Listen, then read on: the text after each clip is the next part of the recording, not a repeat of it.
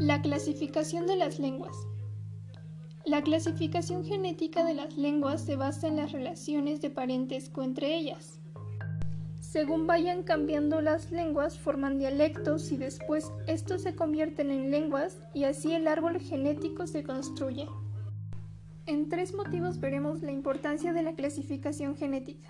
El primer motivo es el necesario, porque no puede haber varias clasificaciones genéticas según diferentes criterios. El segundo es el motivo exhaustivo. Cada lengua pertenece a una familia. Si una lengua no encuentra lugar en el árbol genético, es por nuestro desconocimiento de su historia. Y el último motivo es el motivo univocivo. Quiere decir que cada lengua pertenece a un grupo genético. También tenemos tres métodos para clasificar lenguas. El primero es método histórico comparativo, el segundo reconstrucción de protoformas y protolenguas y el último lo que tenemos hoy en conocimiento. Clasificación de las lenguas.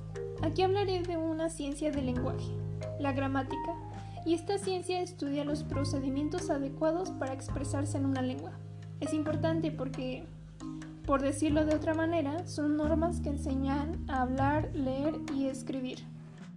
Dentro del estudio de este tema de la clasificación de las lenguas, se hace referencia que se han clasificado de acuerdo a dos formas o criterios, el morfológico y el genealógico.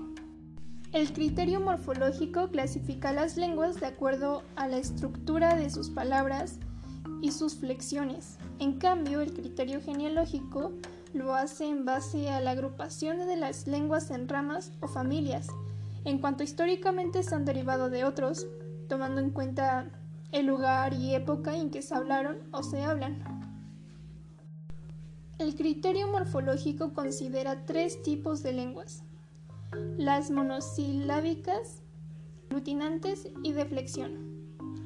Las primeras son las que se caracterizan porque todas sus palabras son de una sola sílaba. Las segundas se llaman así porque aglutinan, juntan dos, tres o más palabras en una sola.